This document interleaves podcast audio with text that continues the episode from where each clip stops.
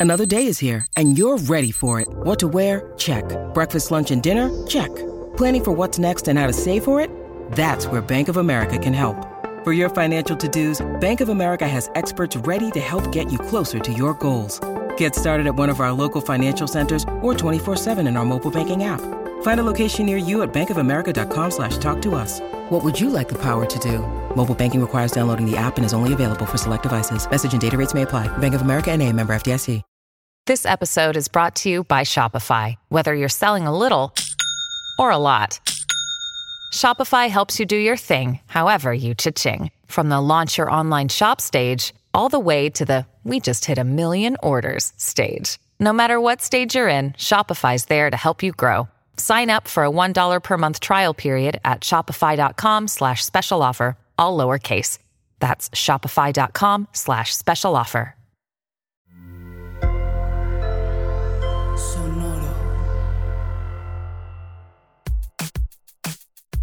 Hola, esto es Mandarax y este episodio es la segunda parte del frío. Es un regalito de pre-Navidad de parte de sus amigas Mandarax, que estamos en plena temporada de Darks y Recibirks y que cotorreamos demasiado en la primera parte del episodio. Entonces decidimos que por salud mental de ustedes lo dividiríamos en dos. Les vamos a seguir platicando cosas del frío, como por ejemplo, por qué hay ciertos genes que tienen ciertas personas que les hacen aguantar mejor el frío. Vamos a hablar de qué hubo con la grasa parda. Esto que hay gente que dice que es como el ah, wow de resistencia al frío y de muchas otras cosas buenas para el cuerpo. Aquí vamos a, a ver si es cierto y qué es y cómo funciona y para qué. Y que hay otra gente que no tiene idea de que existe porque se sabe que existe desde hace muy poco. Y finalmente les vamos a contar algunos hacks científicos que pueden ayudarles para esta temporada de frío. Que si ponerse gorrito o no, que si echarse un chupito o no, todas esas cosas.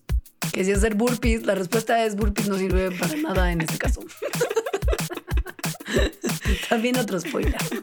Y en el pilón para Patreons, que es uno de los beneficios que tienen las personas que nos apoyan cada mes para que Mandarax siga existiendo, métanse a patreon.com diagonal Mandarax para saber de qué estamos hablando. En el pilón para Patreons les vamos a platicar de la evidencia científica que existe sobre esta cosa muy de moda entre las personas influencers y todos sus seguidores, que son las tinas de agua fría. Que sí sirven para mejorar el sistema inmune, para ser más feliz, para tener menos estrés, para bajar de peso, para, reducir la inflamación crónica, o sea, para todo, medicina mágica. De eso vamos a platicar. Así que creo que es una buena idea así hacerse Patreon, no nada más por el pilón, sino por todos los otros beneficios que pueden obtener. Fuera de eso, nada más basta decirles que Mandarax es un programa que hacemos Alejandra y yo, Leonora, en colaboración con Sonoro, quien nos produce y nos distribuye, ya que les mandamos un abrax. Nos pueden encontrar en redes sociales. Instagram es arroba las mandarax, Twitter mandarax y Facebook mandarax lo explica todo. Arrancamos entonces la segunda parte de este programa sobre el frío.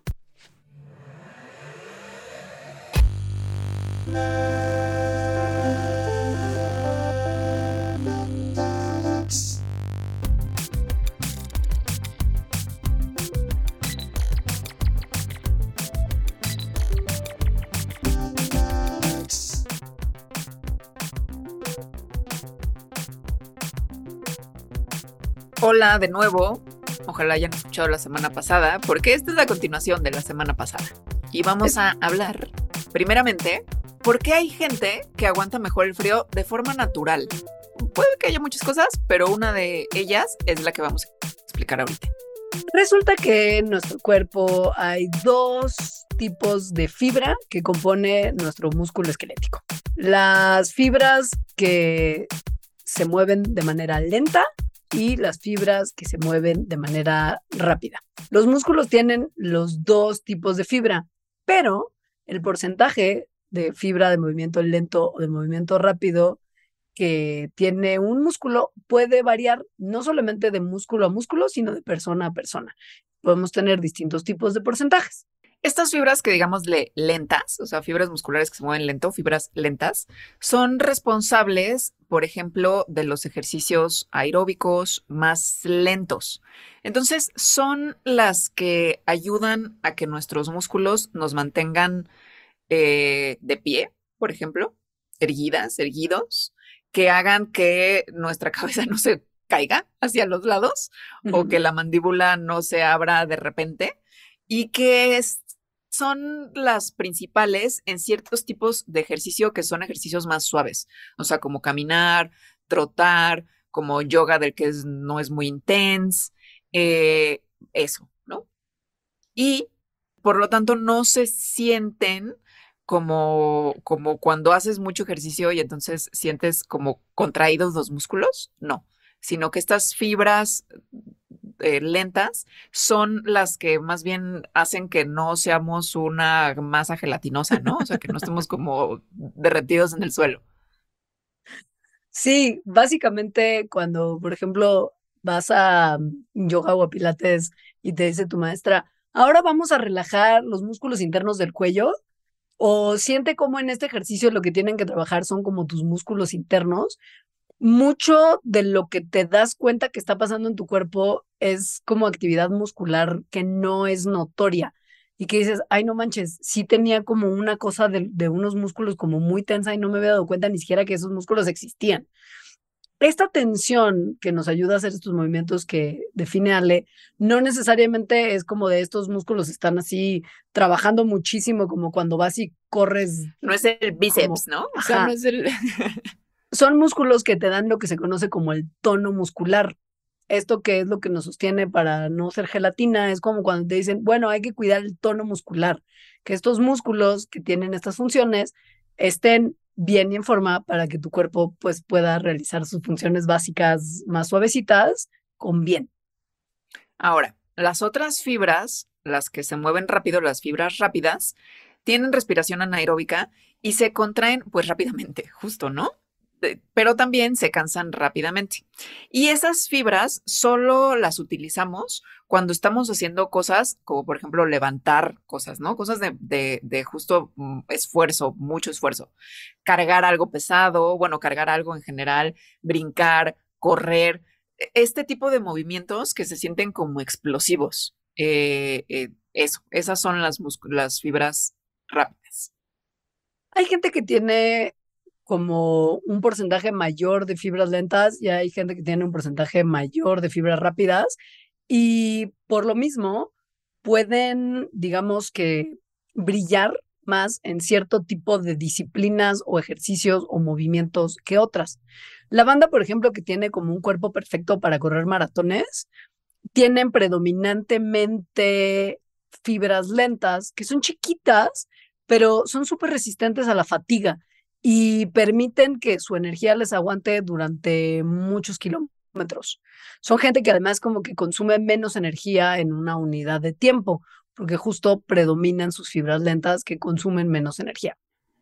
La gente que nació literal para ser jugador de rugby, que no sé si les han visto las piernas, son, o sea, es muy impresionante. o como de fútbol americano o de hockey, o sea, estos, estos deportes de mucha fuerza justamente y de como, y de que tienes que correr de repente muy rápido y así. La gente que nació para eso, no, no quienes se entrenaron, porque bueno, también te puedes entrenar, pero quienes nacieron, así que le ves el cuerpo y dices, este nació para ser jugador de fútbol americano, tienen más proporción de fibras musculares rápidas, lo que les permite pues tener movimientos con más fuerza y con más velocidad pero sus músculos se cansan más rápidamente. O más explosivo, ¿no? Como movimientos como más. Sí. Como sprint, ¿no? Como de repente salir. Ahora, si, si tú como atleta naciste con 80% de fibras de un tipo, pues qué buena suerte, porque probablemente te va a ser mucho más fácil entrenar para tu disciplina que alguien que tiene como el promedio de las personas tenemos, como 50-50, varía de músculo a músculo, pero más o menos es un porcentaje dividido equitativamente entre fibras rápidas y fibras lentas. Es un porcentaje que se determina desde que naces, ¿eh? O sea, es una cosa que no tu sistema, no, que tu sistema nervioso dice, aquí va, y por más que te ejercites para mejorar ciertas cosas, el porcentaje no va a cambiar. Pero pues normalmente sí es 50-50. ¿Qué tiene que ver esto con el frío? Ah, sí, sí. pues justo estas fibras son importantes para mantener el calor. Como les contamos, una reacción del cuerpo cuando hace frío es la temblorina, el temblar, ¿no? Eso es las fibras musculares rápidas que se empiezan a contraer rápidamente, literal. Eso es temblar. Entonces, cada vez que se contraen rápidamente cuando estamos temblando, pues se genera tantita energía y eso nos da calor, ¿no? Esa, esa es la adaptación, esa es la estrategia. Hay una proteína que tiene todo que ver con esta estrategia que se llama alfa-actinina 3. Y esta proteína solo está en las músculas rápidas. A veces le llaman el gen de la velocidad, pero pues es como, o sea, no necesariamente va por ahí, pero sí es una realidad que si hay alfa-actinina 3, los atletas tienen una ventaja competitiva cuando se habla de tener como estas como ráfagas de energía súper poderosa y también para la recuperación muscular. O sea, para esto ayuda un buen. Siento que yo soy una persona sin alfa-actinina 3. No, pero, sí te da frío. Bueno, sí, pero no, pero no, no sé, tal vez solo tengo potencial desperdiciado durante casi 40 años. Exacto, tal vez nunca jugaste fútbol americano y no tal te has dado solo cuenta tengo hueva. de tu ráfaga, así, pues, tu potencial de ser como corredora de 100 metros planos, así de... Tal vez Ajá. solo soy floja, pero bueno. El chiste es que sí, una de cada cinco personas, o sea, el 20% de la población en general, no tiene alfa-actinina 3 en las fibras musculares. Eh, eso quiere decir que más o menos 1.5 mil millones de personas alrededor del mundo no tienen esta proteína. Sí tienen fibras musculares rápidas, o sea, sí los tienen como todas las demás, solo que al no tener esta proteína, entonces sus músculos no tienen estas respuestas como tan explosivas. Y además tienen, o sea, tienen más proporción de fibras musculares lentas, lo cual quiere decir que si querían ser, pues, deportistas de alto rendimiento en fuerza o en sprints, pues probablemente vayan a necesitar muchísimo más entrenamiento y suerte que otras personas. Eh, pero, si bien, pues, tal vez ese tipo de deportes no sean lo suyo, la manera en la que usan energía es más eficiente, porque como les dijimos, las fibras musculares lentas usan la energía de forma más eficiente y por lo tanto se cansan menos. O sea, podrían hacer más ultramaratón y menos fútbol americano. ¿Quién sabe? Porque, eh? sí, porque, porque los deportes que implican como mucho aguante, eso les viene, eso les viene Pues sí. mejor. Sí. Ahora, la gente que no tiene esta alfa-actinina 3, y es por eso yo creo que Alejandra sí tiene, es mucho más eficiente para mantenerse calentita. Y en términos de consumo de energía, aguantan mucho más climas más extremos, sobre todo fríos. Así que tú sí tienes alfa-actinina 3. yo Pero a mí me da frío. Por eso, esta gente que no tiene alfa-actinina 3 se mantiene mejor calentita. Ah, ya, claro. Sí, Ah, tú sí tienes, obviamente. Yo también. sí. Bueno, Sí, igual, todo. na- ok. Iré que me hagan mi genoma. Ve más bien a entrenar fútbol americano. Igual eres la esperanza que México siempre estuvo buscando. Prefiero hacer burpees. Güey, nadie prefiere hacer burpees. Prefiero hacer burpees a entrenar fútbol americano. Sí, y, o sea, y no es que quiera hacer burpees, ¿no? No, porque nadie quiere, nadie quiere. Pero bueno, la lógica de esto es que justo las personas que no tienen alfa-actinina 3 sí tienen músculos, o sea, fibras musculares eh, eh, rápidas, que son las que hacen que tiembles, pero son más eficientemente, son más eficientes en términos de energía, porque la alfa-actinina 3 no es tan eficiente en términos de energía.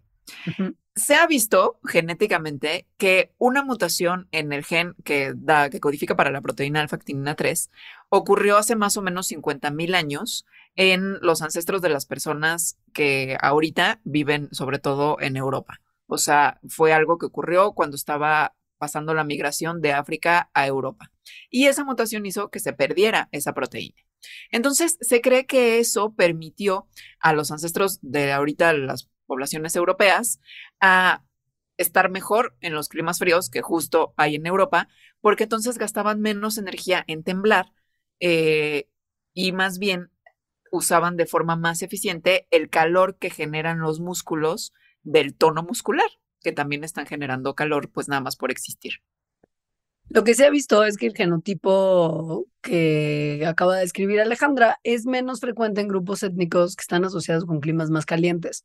O sea, solamente está en el 1% de la población de Kenia y Nigeria, 11% de Etiopía, 18% de la población caucásica, 25% de la población asiática. Y de acuerdo con el modelo de los humanos salimos de África, esto sugiere que este polimorfismo genético iba aumentando conforme la gente migraba a climas más fríos. Porque les Es mejor. el sentido. Obvio. Obvio. Entonces, esa puede ser una cosa de que, una razón de por qué naturalmente a algunas personas les da más frío que a otras, o algunas personas soportan mejor el frío que otras. Pero hay otra cosa que puede estar interviniendo que tiene un nombre que me encanta, A mí también. que es la grasa parda. Eh, también podríamos decir la grasa café, porque pues realmente ese es su nombre, pero según yo grasa parda suena más bonito. Sí, como un osito. Me suena como un osito, Sí. como un osito pardo. Y los osos tienen grasa parda, también los roedores y otros animales. O sea, se sabe desde hace mucho que justo tienen un, es, es un tipo de grasa que les sirve para calentarse. Les sirve para calentarse a través de un proceso que se llama la termogénesis de la no temblorina, porque es una producción de calor debido a la transformación metabólica de energía por procesos que no incluyen la contracción de los músculos, es decir, otros procesos, que, son la quema de la grasa parda, o sea, de tejido adiposo que es color café, literal. ¿Cómo que hay una grasa café y estamos resaltándola como si fuera algo raro? ¿De qué color es la otra grasa o qué onda? Se pueden estar preguntando. Bueno, hay dos tipos de grasa, la grasa parda y la grasa blanca. Y están hechas de cosas muy distintas. O sea, son muy diferentes entre sí. La grasa blanca está hecha de grandes gotas de lípidos o de ácidos grasos y las células de grasa parda están más bien súper llenas de mitocondria. Y las mitocondrias son ricas en hierro y como el hierro tiene un color muy particular, la grasita que tiene muchas mitocondrias que tienen mucho hierro es de un color más bien ferroso, cafecito, pardo. Pardoso. Por eso se llama grasa parda. Y la otra es así como blancuzca, como, como grasa como del pollo. Sí.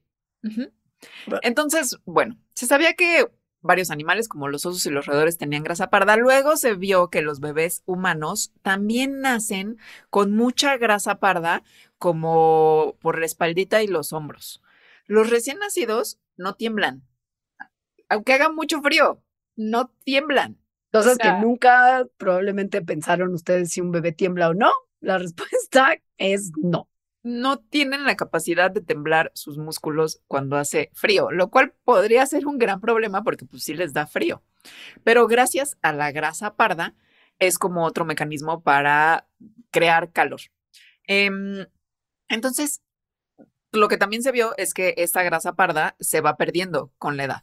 Eh, y que más bien lo que se va ganando pues es la respuesta de la temblorina a cuando hace frío. Solo que en 2009, o sea, hace más o menos poco, se encontró por varias investigaciones que los adultos humanos también tenemos grasa parda y que por lo tanto tenemos la capacidad de esta termogénesis no asociada a temblar. Hasta 2009 se supo esto. Pues es una grasa de un color diferente a las demás. Y los humanos llevan abriendo los cuerpos de otros humanos mucho tiempo, Sí. desde mucho antes que 2009. Sí, se descubrió en 2009 que los adultos tenemos grasa parda y un proceso metabólico que se pensaba que tampoco existía en adultos, que es esta termogénesis no asociada a temblar. ¿Cómo funciona este proceso metabólico? Bueno, cuando tu cuerpo se enfría, produce una hormona que se llama norepinefrina. La grasa parda tiene receptores para norepinefrina. Entonces hace frío, tu cuerpo produce esto, tus receptores de la grasa parda dicen, "Mm, hay norepinefrina. Chicas mitocondrias, vamos a arrancar la producción de energía, babies, ¿ok? Y las mitocondrias dicen, sí, empiezan a producir energía y esto crea calor que te ayuda a mantener tu temperatura corporal. Fácil. Esto, si, si lo vamos viendo como a más detalle, se van revelando cosas porque la norepinefrina, pues es una hormona del estrés. Sí. O sea, cuando tienes frío, se prende la respuesta del estrés, número Sí. uno. sí. Luego, número dos, ¿cómo le hacen las mitocondrias para hacer calor? Pues las mitocondrias, acuérdense que son las encargadas de la respiración celular. Es como en las clases, así es como la maquinita productora de energía del cuerpo. The powerhouse of the cells. Está Sí. quemando energía, está quemando calorías, tal cual. Eso es lo que a través de la grasa parda produce el calor. Hay un investigador que se ha clavado mucho en la grasa parda y en investigaciones de lo que hace el frío en el cuerpo y descubrió que si te expones al frío, eso fomenta que haya más grasa parda en ti y que la quemes más. O sea, que tengas como esta otra fuente de calor. Lo ha visto con investigaciones que no sé cómo recluta a sus voluntarios, porque a ver. Suenan súper incómodas y feas. En una investigación, lo que hizo es que le pidió a unas personas ponerse una cosa que les llamó trajes fríos, que eran un traje que tenía dentro agua circulando que estaba a 10 grados durante dos horas al día, cinco días a la semana, durante un mes. o sea, imagínense tener un traje con agua durante dos horas súper fría. agua a 10 grados es súper fría que además se está moviendo porque es agua circulando, ¿no? Entonces te está robando continuamente el calor. Obviamente esto era muy frío, era muy desagradable, pero lo que dice es que era como una aclimatación de baja intensidad y de larga duración, que lo que resultó es que la gente después de ese mes de tortura pudieran sentir menos frío gracias a que tenían el doble de grasa parda en el cuerpo que empezó a formarse alrededor de la espina dorsal, de las glándulas adrenales y de los músculos de la pelvis. Lo que es muy interesante de la grasa parda es que una vez que aparece, o sea, esta gente que de repente duplicó su cantidad de grasa parda, pues esta grasa no está como la grasa blanca nomás siendo grasa. está trabajando activamente porque reemplaza la respuesta de temblar cuando tienes frío. Y para la gente que participó en este estudio horrible, el usar el traje frío también activó mucho más su grasa parda de lo que la grasa parda en promedio en un cuerpo no torturado estaría funcionando. Triplicaba la cantidad de energía que quemaba esta grasa. Ahora, bajaba mucho la proporción de sus temblorinas comparada con la de un humano promedio. Temblaban como entre 10 y 20% menos una vez que se aclimataban. Y por lo mismo, con lo que observó, el investigador concluyó que los participantes que se habían aclimatado al frío porque produjeron más grasa parda se sentían más cómodos a temperaturas bajas y no tenían la misma necesidad de temblar. O sea, justo el cuerpo, porque no es como que tiembles de cuerpo empieza a temblar, ¿no? Sino que su cerebro no daba la señal de temblar porque justo no estaba percibiendo que estaba haciendo frío, ¿no? Por eso ellos tampoco sentían frío, o sea, se aclimataron.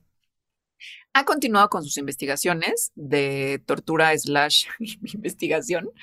En otra lo que hizo es poner a personas a o sea, estar en agua a 14 grados hasta pues, todo el cuerpo, o sea, menos la cabeza, durante una hora. De manera que su temperatura corporal bajara a 35 grados. Esto está cañón. Totalmente, está horrible, sí. Luego, después de una hora, entonces ya lo sacaban del agua, lo secaban y entonces permitían como que su cuerpo solito pues se fuera calentando. Eso lo hicieron durante siete días. Después de esos siete días, los participantes, o sea, quienes estuvieron haciendo eso, podían estar una hora más antes de empezar a temblar que lo que ellos mismos podían estar antes de empezar con esa investigación. Y en promedio, temblaban 36% menos intensamente.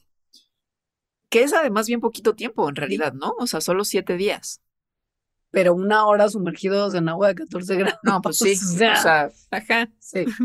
Ahora, se sospecha que la grasa parda puede estar teniendo que ver con otras cosas, no nada más con ayudarnos a aguantar más el frío sin tener que temblar. Se sabe porque se ha estudiado en varios laboratorios qué onda con este nuevo así elemento descubierto en 2009, Dios santo.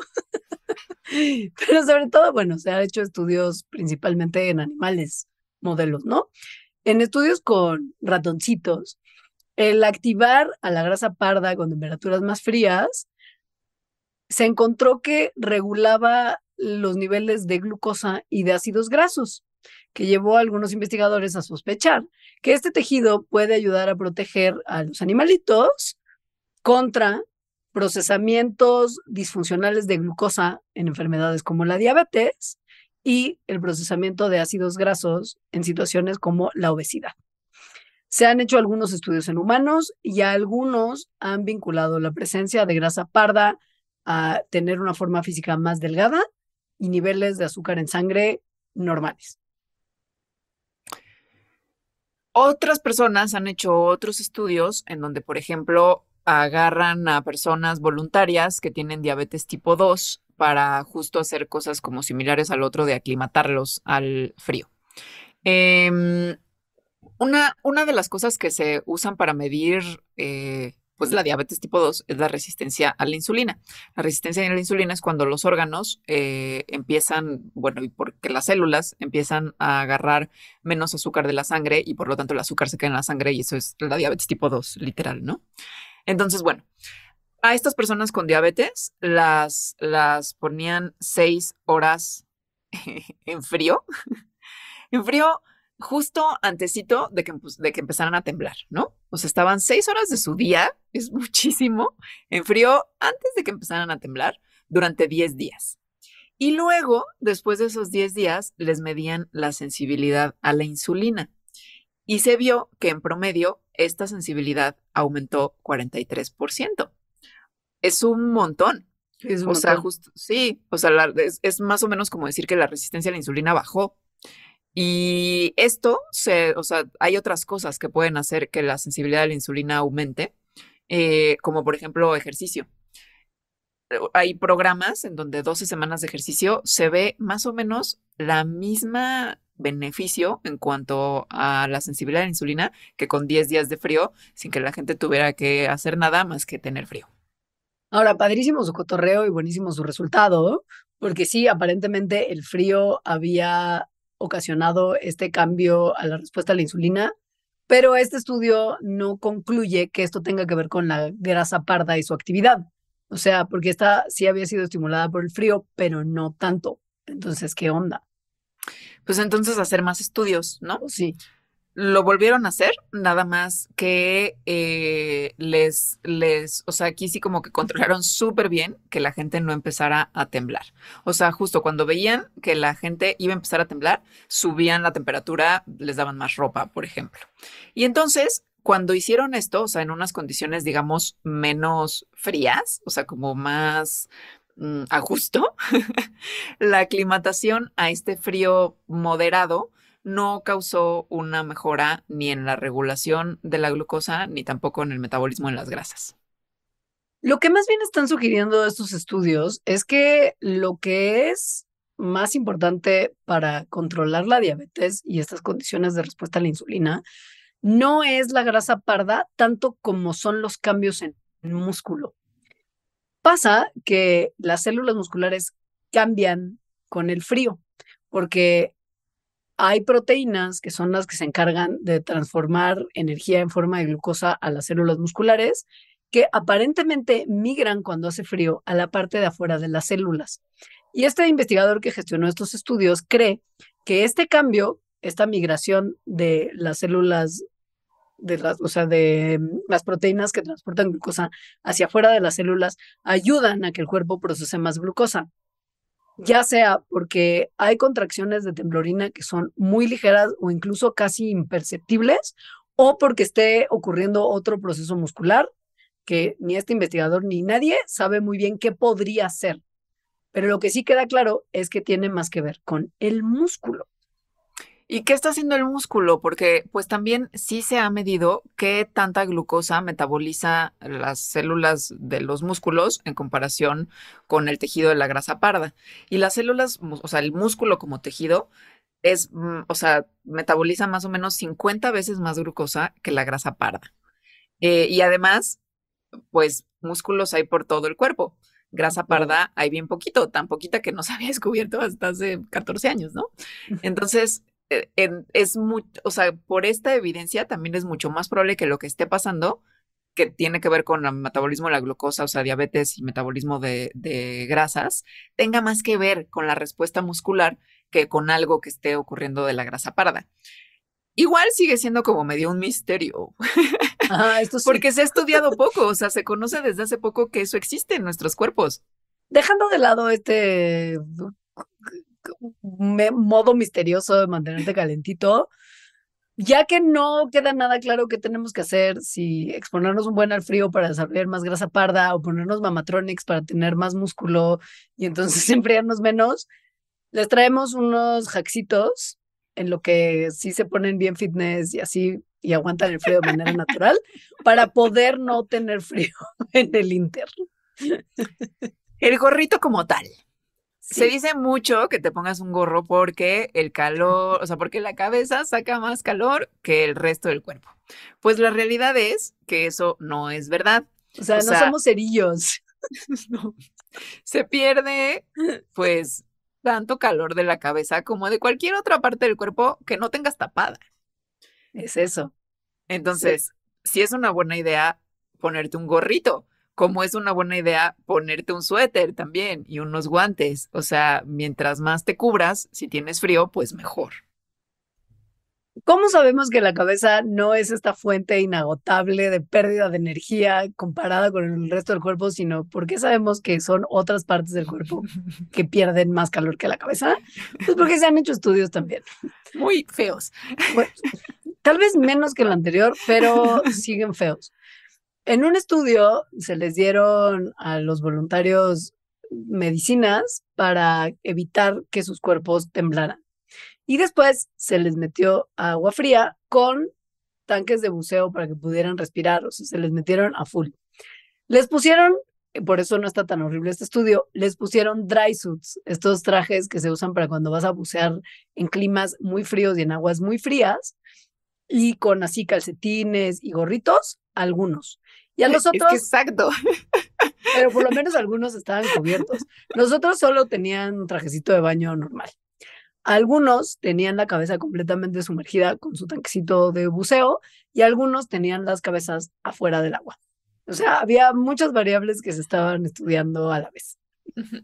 Entonces, a las personas que tenían su traje de buceo de neopreno, el dry suit, sumergidas completamente, eh, pero con su trajecito de neopreno, entonces midieron qué tanta pérdida del cuerpo tenían por diferentes partes y vieron que sobre todo la pérdida de energía era a partir, era en sus cabezas, pero solo perdieron la mitad del calor que aquellas personas que estaban sin traje de neopreno, o sea, con su trajecito de baño normal, con sus cabezas por fuera del agua. Entonces, como estaban perdiendo calor, pues casi enteramente de sus cuerpos, esto muestra que se pierde más calor del cuerpo que de la cabeza. Pero pues sí te enfrías si no te tapas la cabeza. Como si no te tapas los pies, te enfrías, o no traes suéter pues sí. y hace frío, te enfrías. Si no tienes estas partes del cuerpo en las que estás perdiendo calor, pues te enfrías. Si todo tu cuerpo está abrigado y tu cabeza está expuesta, va a bajar tu temperatura corporal más rápido que si estuvieras tapado por todos lados. Posiblemente porque no tiemblas si solo tienes frío en la cabeza, que esto sí es chistoso, como que el tener frío en la cabeza no desencadena tu respuesta de temblorina y pues temblar sirve para mantenerte caliente. Ahora, como perdemos cuatro veces más calor en el tronco, o sea, en el core, la respuesta de temblar se activa cuando estás perdiendo calor por ahí, pero pues, por la cabeza no. Ahora, lo que sí es real es que hay muchos vasos sanguíneos en el cuero cabelludo muy cerca de la piel. Entonces, si la sangre se enfría al pasar por el cuero cabelludo, podría enfriar el resto del cuerpo al pasar por él. Entonces, sí es buena idea taparse la cabeza. Sí es buena idea taparse la cabeza, no porque se pierda más calor de ahí, ¿no? O sea, ese es el mito. Pero, pero porque pues, sí se pierde. Por otra, exacto, sí se pierde y además no empiezas a temblar. No. Ahora, obviamente, ¿qué tanto calor perdemos de la cabeza? Pues depende de muchas cosas. Por ejemplo, si tienes o no tienes pelo, si el pelo que tienes qué tan grueso es o qué tan largo está. También de qué tan cabezón estás. O sea, de la tasa de superficie de área de la cabeza relativa al cuerpo. Eso es, que, eso es una forma muy elegante de decir qué, te tan cabezón estás. Los bebés y los niños, pues están más cabezones. O sea, la tasa de su superficie de la cabeza comparada con el cuerpo es mayor que la de un adulto, mucho mayor que la de un adulto. Entonces, en proporción, las bendis pierden más calor a través de sus cabezas que las personas adultas y por lo tanto tal vez es especialmente importante que las bendis sí se pongan su gorrito para no perder tanto calor. Ahora, gente de todas las edades, está bien que usen gorrito por otro factor que no olvidemos que es importante también, que es taparse las orejas. Las orejas tienen un buen de superficie de área en comparación con otras partes del cuerpo porque son muy planas y como, como y delgaditas. y delgaditas, sí. O sea, casi que son pura superficie, ¿no? Y sí, y son casi pura piel y cartílago. Y cuando se exponen a temperaturas frías, los vasos sanguíneos, que ya vimos que se contraen para reducir el flujo sanguíneo y conservar calor, hacen que las orejas sean más susceptibles a perder calor que otras partes del cuerpo con menos superficie de área. Entonces, cubrirlas ayuda a minimizar la pérdida de calor de esa zona y poder mantener una temperatura cómoda. Otro hack, moverse. Ah, ya les dijimos que la contracción de los músculos causa calor. Entonces, gracias a que se están quemando calorías y eso produce calor. Entonces, sí, moverse, hacer burpees. Burpees en la nieve. La actividad física sí puede contribuir a que se te quite el frío.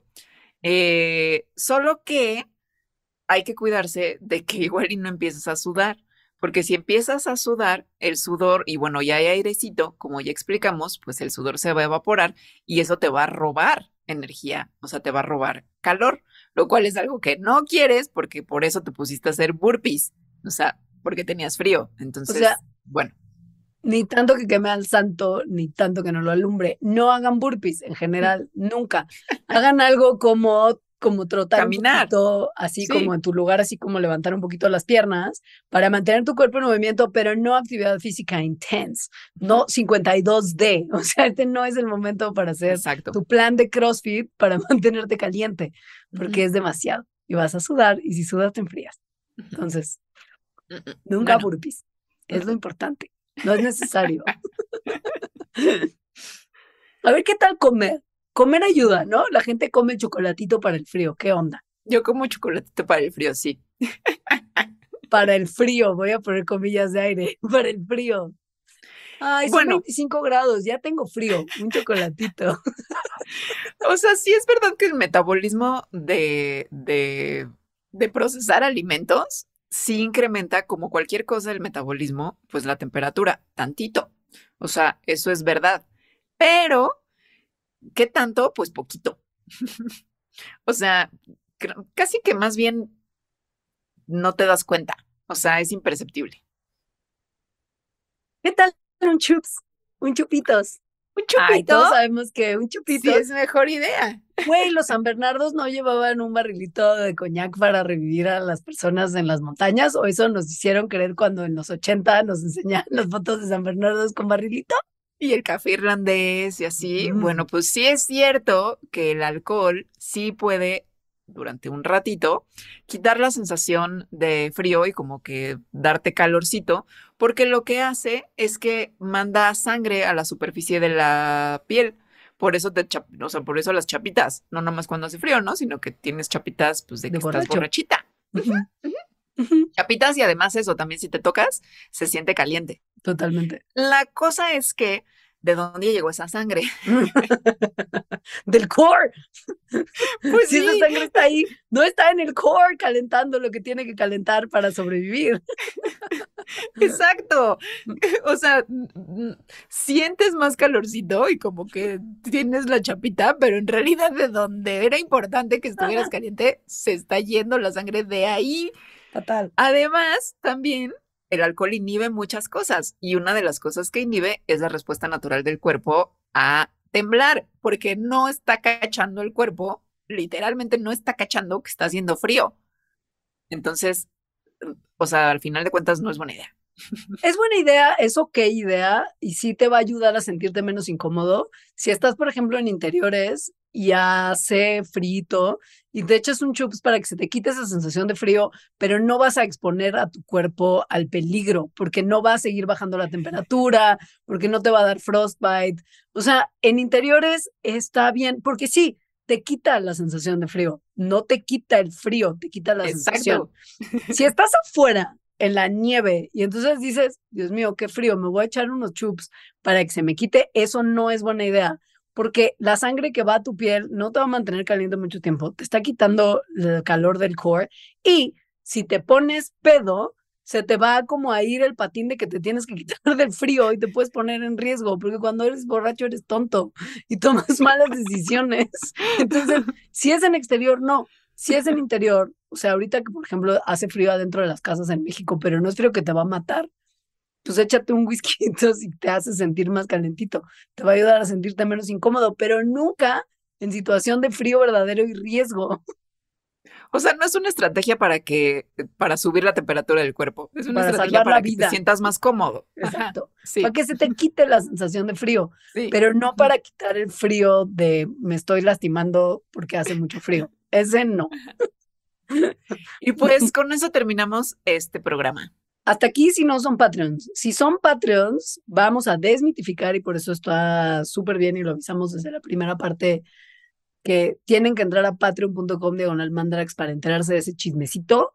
Vamos a desmitificar todo lo que se dice, o por lo menos explicar bien qué onda, con todo lo que se dice de ese trend que no entiendo en Dios por qué la gente lo haría. O sea, en serio, sobre todo cuando se sabe tampoco, que es meterse a estas tinas con hielos.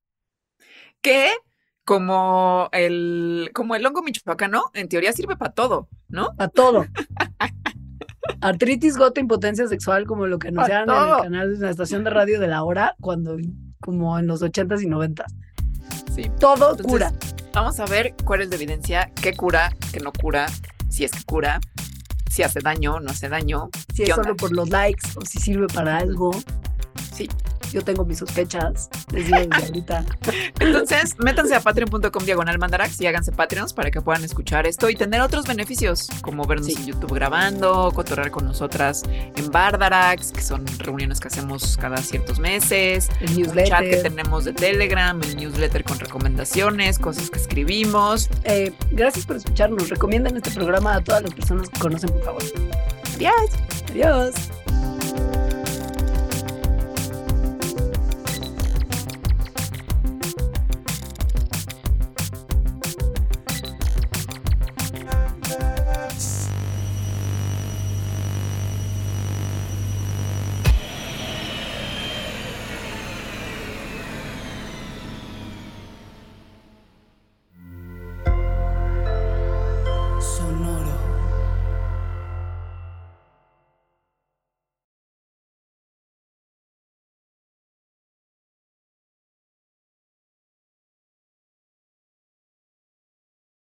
Top Expansión Tecnología. Gadgets. Lanzamientos, reportajes y el negocio de las tecnológicas. En 10 años, el metaverso aportará 5% al PIB de Latinoamérica. Internet ha representado muchos cambios para el mundo y la religión no se ha escapado de ello. Los mexicanos cada vez tenemos casas más tecnológicas. Todo en menos de 5 minutos. Top Expansión Tecnología. Xbox tiene una nueva multa. Adam Mosseri, director de Instagram. Top Expansión Tecnología. De lunes a viernes a partir de las 6 de la mañana. Hey guys, it is Ryan. I'm not sure if you know this about me, but I'm a bit of a fun fanatic when I can. I like to work, but I like fun too. It's a thing. And now the truth is out there. I can tell you about my favorite place to have fun Chumba Casino. They have hundreds of social casino style games to choose from, with new games released each week. You can play for free anytime, anywhere. And each day brings a new chance to collect daily bonuses. So join me in the fun. Sign up now at chumbacasino.com. No purchase necessary. Group. Void prohibited by law. See terms and conditions. 18 plus.